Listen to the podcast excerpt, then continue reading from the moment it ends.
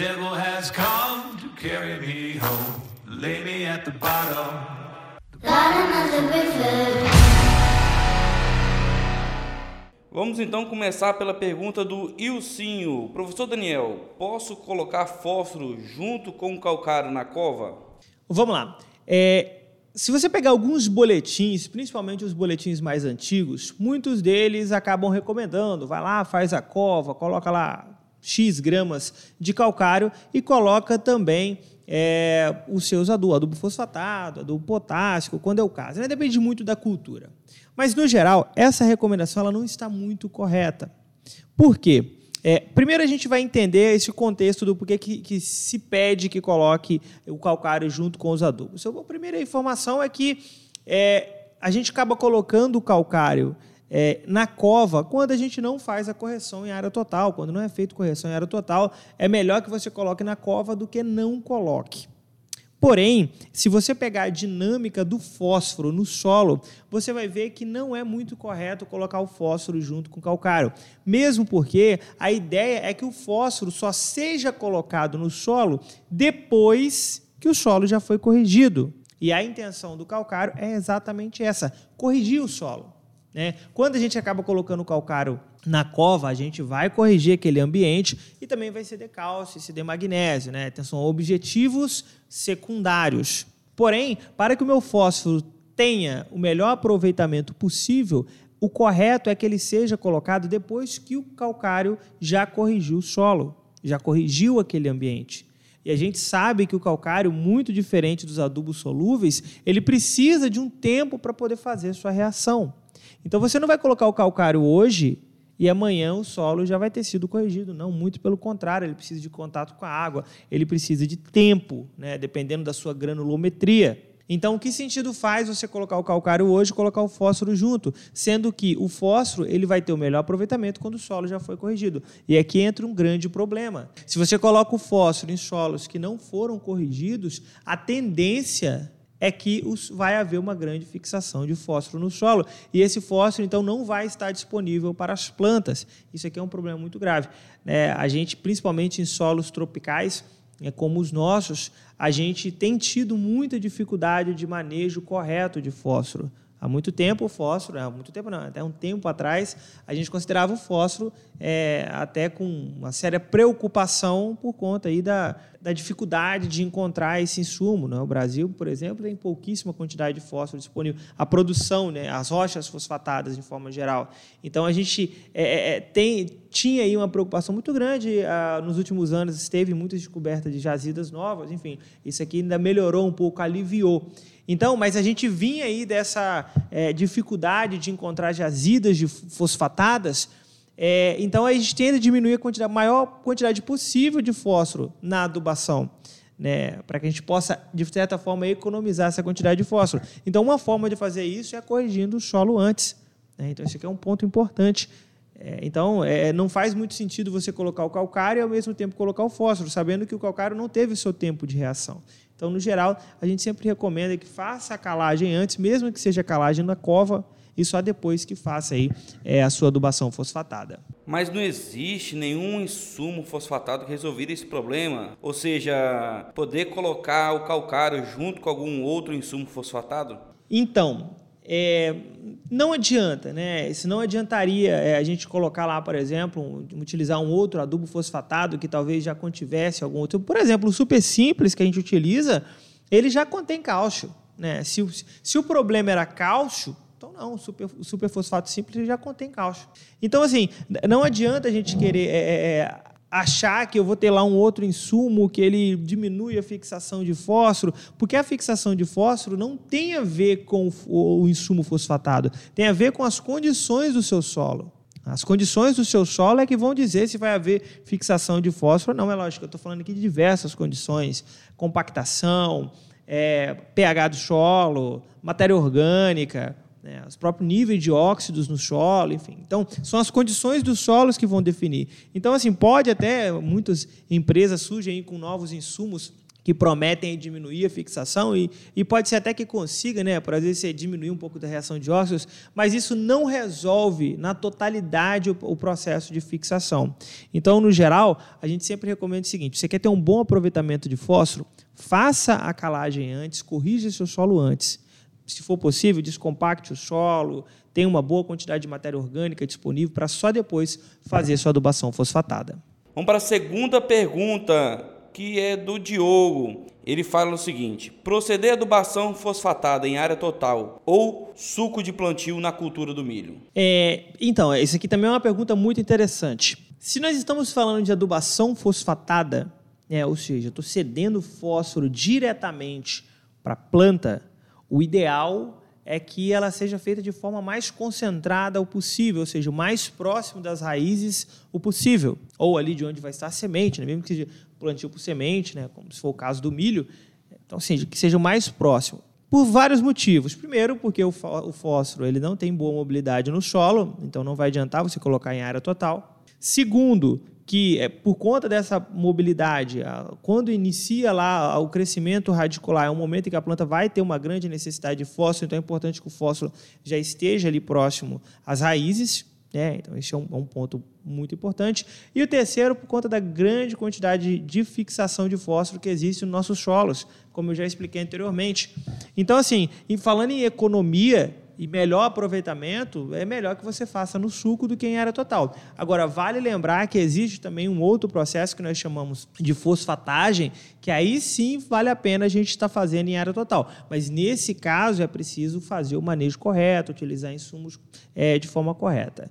É, a nível de, de conhecimento, né, toda vez que você for fazer uma adubação fosfatada, lembre sempre o seguinte: coloca o mais próximo das raízes o possível para que quando o sistema radicular começar a se desenvolver, ele já tenha contato direto, já que o fósforo é pouco móvel. Isso daqui pode ocasionar grandes problemas. Se você vai lá, por exemplo, e não coloca é, ele próximo às raízes, é, eu não estou falando somente do milho, é lógico, se você coloca ele, é, não coloca ele próximo às raízes, quando iniciar ah, o crescimento radicular, essa raiz, por não ter fósforo ali próximo, ela não vai conseguir um bom desenvolvimento em profundidade, ela vai se desenvolver de forma superficial, ela vai buscar fósforo de forma superficial, porque não tem fósforo disponível. Isso aqui ocasiona vários problemas, é, desde tombamento até falta de absorção de água.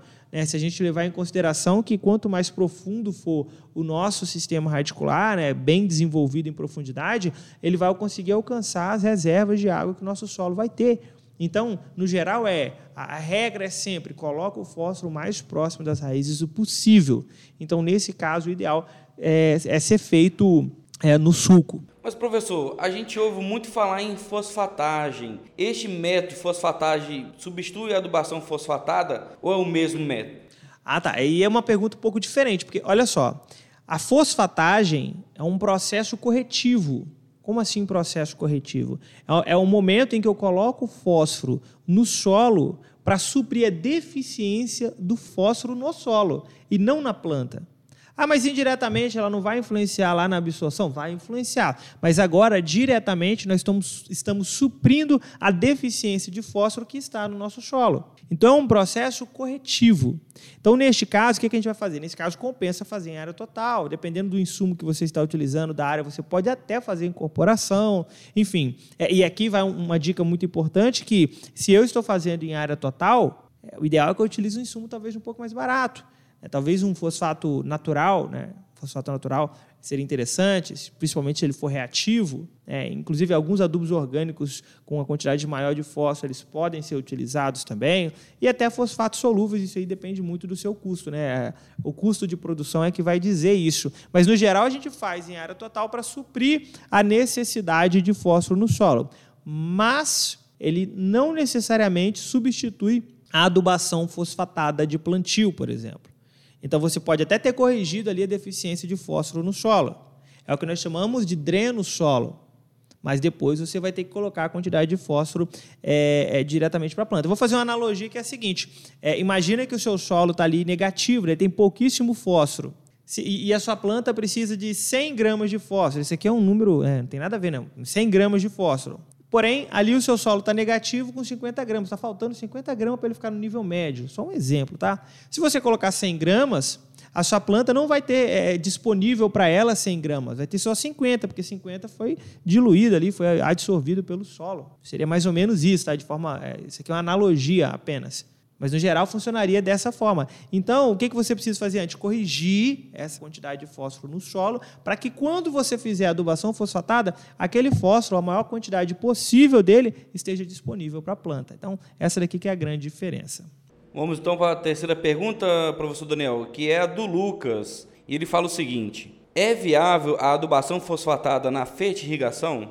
Então, depende de qual momento que você está. A primeira pergunta que eu respondi aqui nesse podcast foi é, relacionada a como colocar o fósforo no solo. Na fertirrigação, eu não consigo colocar a quantidade total de fósforo que eu preciso ali no plantio.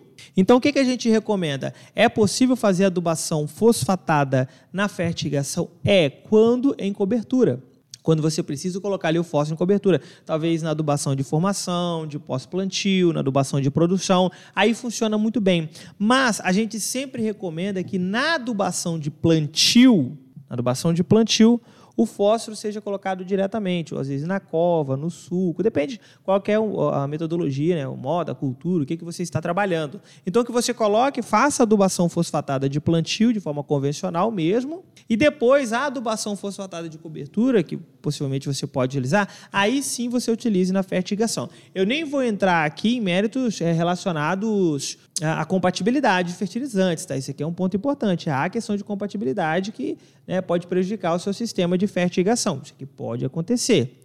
Mas falando diretamente sobre a adubação fosfatada em, é, em cobertura em fertirrigação, aí sim você pode utilizar na adubação de formação, na adubação de pós-plantio, na adubação de produção, dependendo da cultura. Mas nós recomendamos que você faça primeiro a adubação de plantio de forma convencional, ou seja, coloca o fósforo ali na cova, no suco, mais próximo das raízes do possível, e depois as próximas adubações de cobertura, então você faça através da fertirrigação.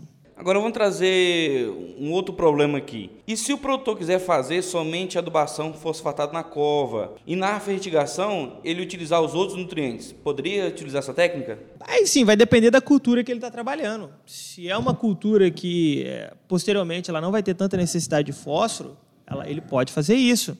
Em culturas anuais, né, dependendo, ou né, semi-perenes, até pode funcionar. Mas o problema é que, tipo assim, se você vai trabalhar com a cultura perene, por mais que ele tenha uma necessidade maior de fósforo na hora do plantio, quando chegar lá na formação e na produção, ela também vai precisar de fósforo.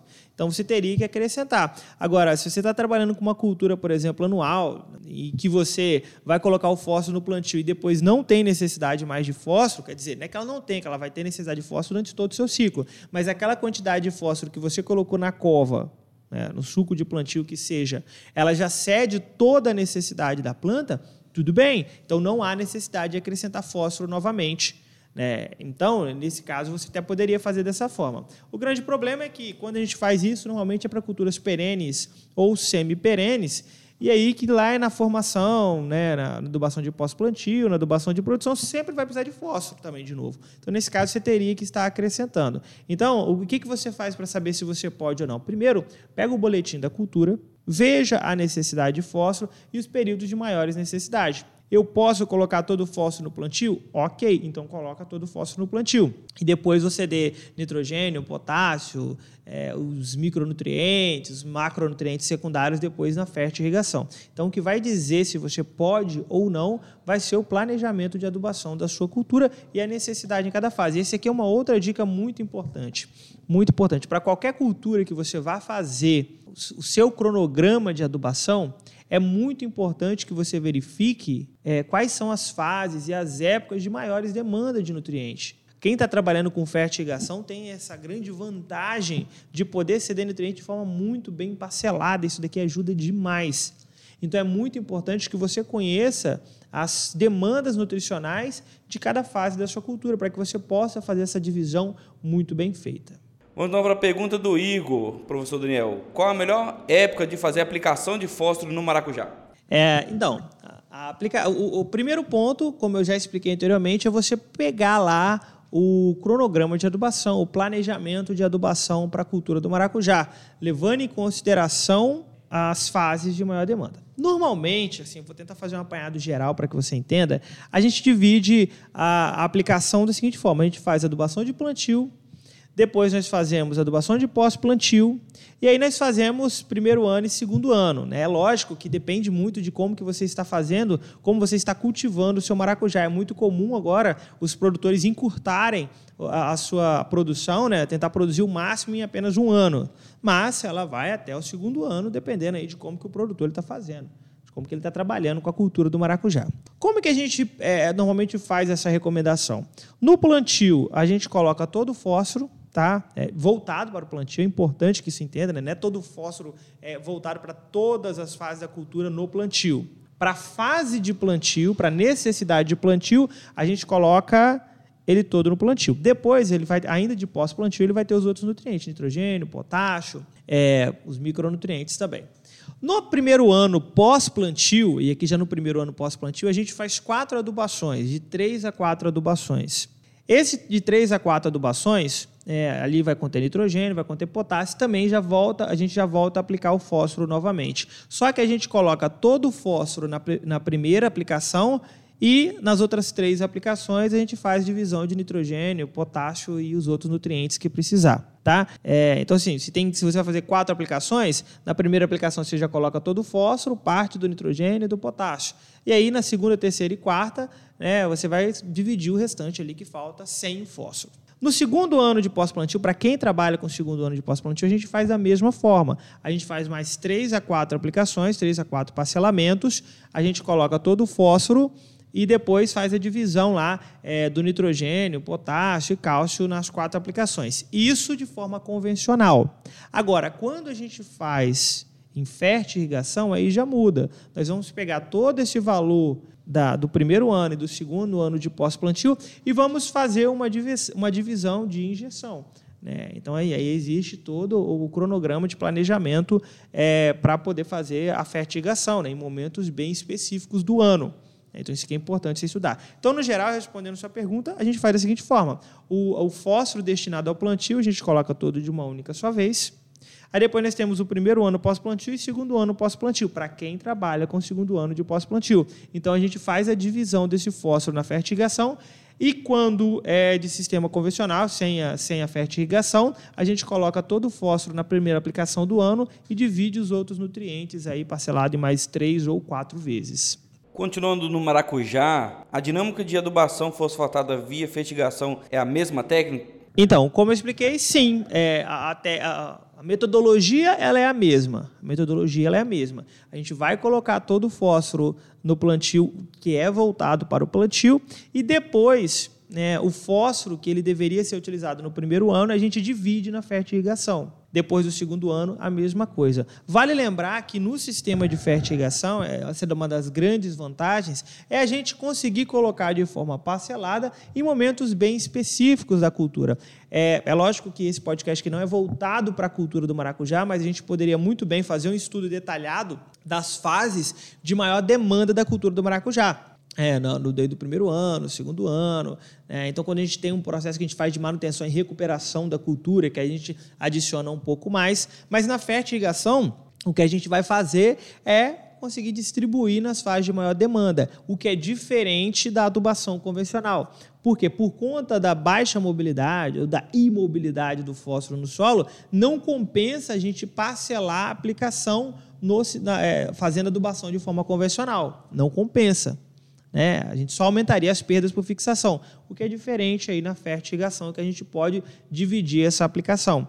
Então veja que há sim essa diferença, mas a dinâmica de aplicação ela é a mesma. A quantidade, por exemplo, ela não vai mudar. O que vai mudar vai ser apenas a metodologia de aplicação.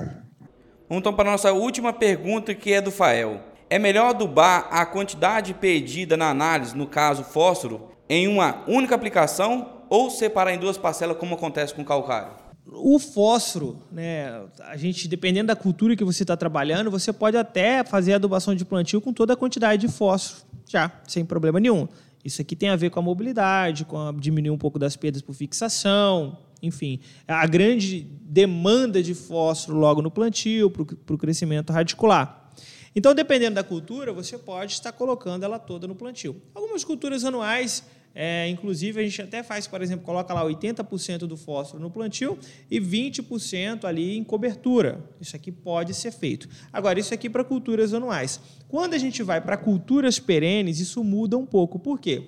Numa cultura perene, por exemplo, a gente vai dividir lá é, adubação de plantio, de pós-plantio, de formação, de produção. Então, cada fase dessa é uma quantidade diferente de fósforo que ela precisa. Então, por exemplo, quando chega na adubação do plantio, nesse caso a gente já pode colocar toda a quantidade de fósforo. Quando chega em pós-plantio, às vezes, na maior parte das vezes, a gente nem precisa colocar fósforo. Mas quando chega na formação, muitas culturas já exigem lá uma boa quantidade de fósforo, então você já tem que colocar. Agora, essa aplicação, quando ela não é feita por fertigação, a gente pode novamente colocar toda a quantidade de fósforo na primeira adubação de formação. O mesmo vale para adubação de produção. Quando chega lá na adubação de produção, se não é feito por fertigação, a gente pode até acrescentar toda a quantidade. Agora, existe um jogo de cintura que é muito importante aqui, que é o seguinte: qual que é a quantidade de fósforo que você precisa colocar? Né? Isso aqui é importante. Se é uma quantidade que não é uma quantidade muito alta e por conta da baixa mobilidade do fósforo, você pode colocar o fósforo todo de uma vez. Agora, a quantidade deu muito grande, a gente viu que vai ser uma quantidade muito grande de insumo e uma única só vez. E aí entra em consideração alguns pontos importantes, que é quais são os outros nutrientes que tem também nesse insumo que eu estou colocando. Por exemplo, eu vou lá vou utilizar o superfosfato simples. Ele não tem só fósforo, ele tem cálcio, ele tem enxofre. Então, assim, se eu colocar essa grande quantidade de uma única só vez, será que eu não vou elevar demais o cálcio, elevar demais o enxofre? Então, isso aqui você precisa levar em consideração. Então, o que, que a gente faz? Vamos estudar um pouco os insumos e a quantidade que a gente vai estar colocando. Então, por exemplo, às vezes é, você queria utilizar o super simples, mas deu uma quantidade muito grande de uma única só vez na aplicação. Então, talvez compensa colocar um adubo que contenha uma quantidade de fósforo maior, né? talvez ali um MAP, né, que você queira colocar um nitrogênio, ou um superfosfato triplo, por exemplo, e aí você diminuiria a quantidade do insumo. Então, veja que esse jogo de cintura é importante. Não é interessante a gente saturar o solo com um insumo unificado. Né? Isso daqui pode ser prejudicial. Por isso que esse jogo de cintura é muito importante. Então, para a gente finalizar com chave de ouro mais um episódio do Agricoline Cast, quais dicas você dá para que o produtor possa ter o maior aproveitamento possível da adubação fosfatada? Boa pergunta. Vamos lá. Então, assim, a gente tem que começar a observar alguns pontos importantes. Primeiro é a dinâmica do fósforo no solo. A gente sabe que o fósforo tem baixa mobilidade no solo. Apesar de ele ter boa mobilidade na planta, no solo ele tem baixa mobilidade. Então, a gente tem que entender e tentar é, conseguir fazer a nossa adubação levando em consideração essa mobilidade. Então, não adianta eu querer fazer um parcelamento muito grande em cobertura né, e não deixar o, o, fósforo próximo das raízes. Então, esse é o primeiro ponto. Sempre que for fazer a aplicação, principalmente no plantio, fazer ele bem próximo das raízes. Isso é um ponto importante. Agora, mais importante do que aonde colocar o fósforo é como aproveitar melhor o fósforo no solo. E não tem jeito, se você quer ter um bom aproveitamento de fósforo no solo, é muito importante, mas muito importante mesmo, que o solo esteja em boas condições. Como assim boas condições? Galera, fósforo é, ele tem uma grande perda por fixação quando o solo está ácido, quando o solo está compactado, quando o solo tem baixa matéria orgânica, enfim, são pontos que levam à fixação de fósforo. Então, neste caso, a gente precisa, antes de fazer adubação fosfatada, nós verificarmos aí como estão essas condições. Está ácido, corrige o solo. Está compactado, é, faz a descompactação do solo. Tem pouca matéria orgânica, adiciona matéria orgânica no solo, para depois colocar o fósforo. O fósforo, a gente considera que ele é um, ele é um, é, um nutriente meio que ignorante. Se ele não tiver em condições ali é, ideais para ele, vai ter perdas. E todo adubo que a gente compra, né, se a gente pegar em fosfato solúvel, é caro. Então você está jogando dinheiro fora se você não fizer uma aplicação de forma correta, levando em considerações as condições que seu solo está. Então, corrija seu solo antes, melhore as condições do solo, para só depois estar fazendo aí a sua adubação fosfatada. E uma terceira dica é sempre verificar os insumos né, fazer esses cálculos, o que, que compensa mais? Eu utilizar talvez um super simples agora ou um super triplo? Pessoal, como assim? Super triplo tem uma quantidade grande de fósforo, super simples tem pouca. É, mas super simples contém cálcio e enxofre. Talvez vale a pena eu estar colocando é, o super simples por conta disso, né, nesse momento. Não, não vale. Melhor colocar um super triplo. Não, quero colocar um mapa. Então pesquise, veja os preços, veja as condições, veja é, as garantias desse fertilizante e veja o que, que mais vai se adaptar para o seu solo. Muita gente manda pensar, professor, qual é o melhor adubo fosfatado para cultura X, para cultura Y, para o café, para o maracujá, para a soja? Não é assim. Não existe melhor adubo. O que existe é, é, senão a gente faria somente esse melhor adubo e produziria só ele. Não, não é assim. Os adubos eles têm funções diferentes, eles reagem de forma diferente, se adaptando a condições diferentes. Então, analise as condições atuais do seu solo, da sua planta, e aí sim você vai verificar, de acordo com as características daquele adubo, qual que vai ser aí o mais adequado para aquele momento. Chegamos ao final, então, de mais um episódio do Agricoline Cast, o podcast da Agricoline.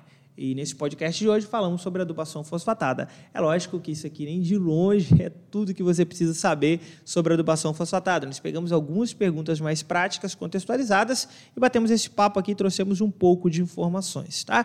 Parabéns para você que ficou até o final, que ficou aqui para poder é, absorver e adquirir esses conhecimentos. É, eu já queria pedir você o seguinte: se você está ouvindo pelas nossas plataformas de podcast, compartilha. Avise para a galera, fala que a gente está aí com o podcast da Agricoline, que tem muita informação gratuita e bacana. Se você está assistindo aqui pelo portal Agricoline, é, eu peço que você fique atento, né? verifique sempre a sua caixa de e-mail, porque toda semana tem conteúdo novo, toda semana tem conteúdo técnico, contextualizado, muito bacana, que vai te ajudar muito aí é, na sua formação profissional. E quero te convidar também a conhecer os nossos cursos. A Agricoline hoje tem dezenas de cursos, todos eles 100% online, com certificado, com suporte para que você possa tirar todas as suas dúvidas. Se você quiser conhecer mais sobre os nossos cursos, acesse www.agricoline.com.br ou clique no botão que está aparecendo aqui embaixo, que lá no nosso site vai ter todas as informações. Mas muito obrigado pela sua participação, um forte abraço e até a próxima.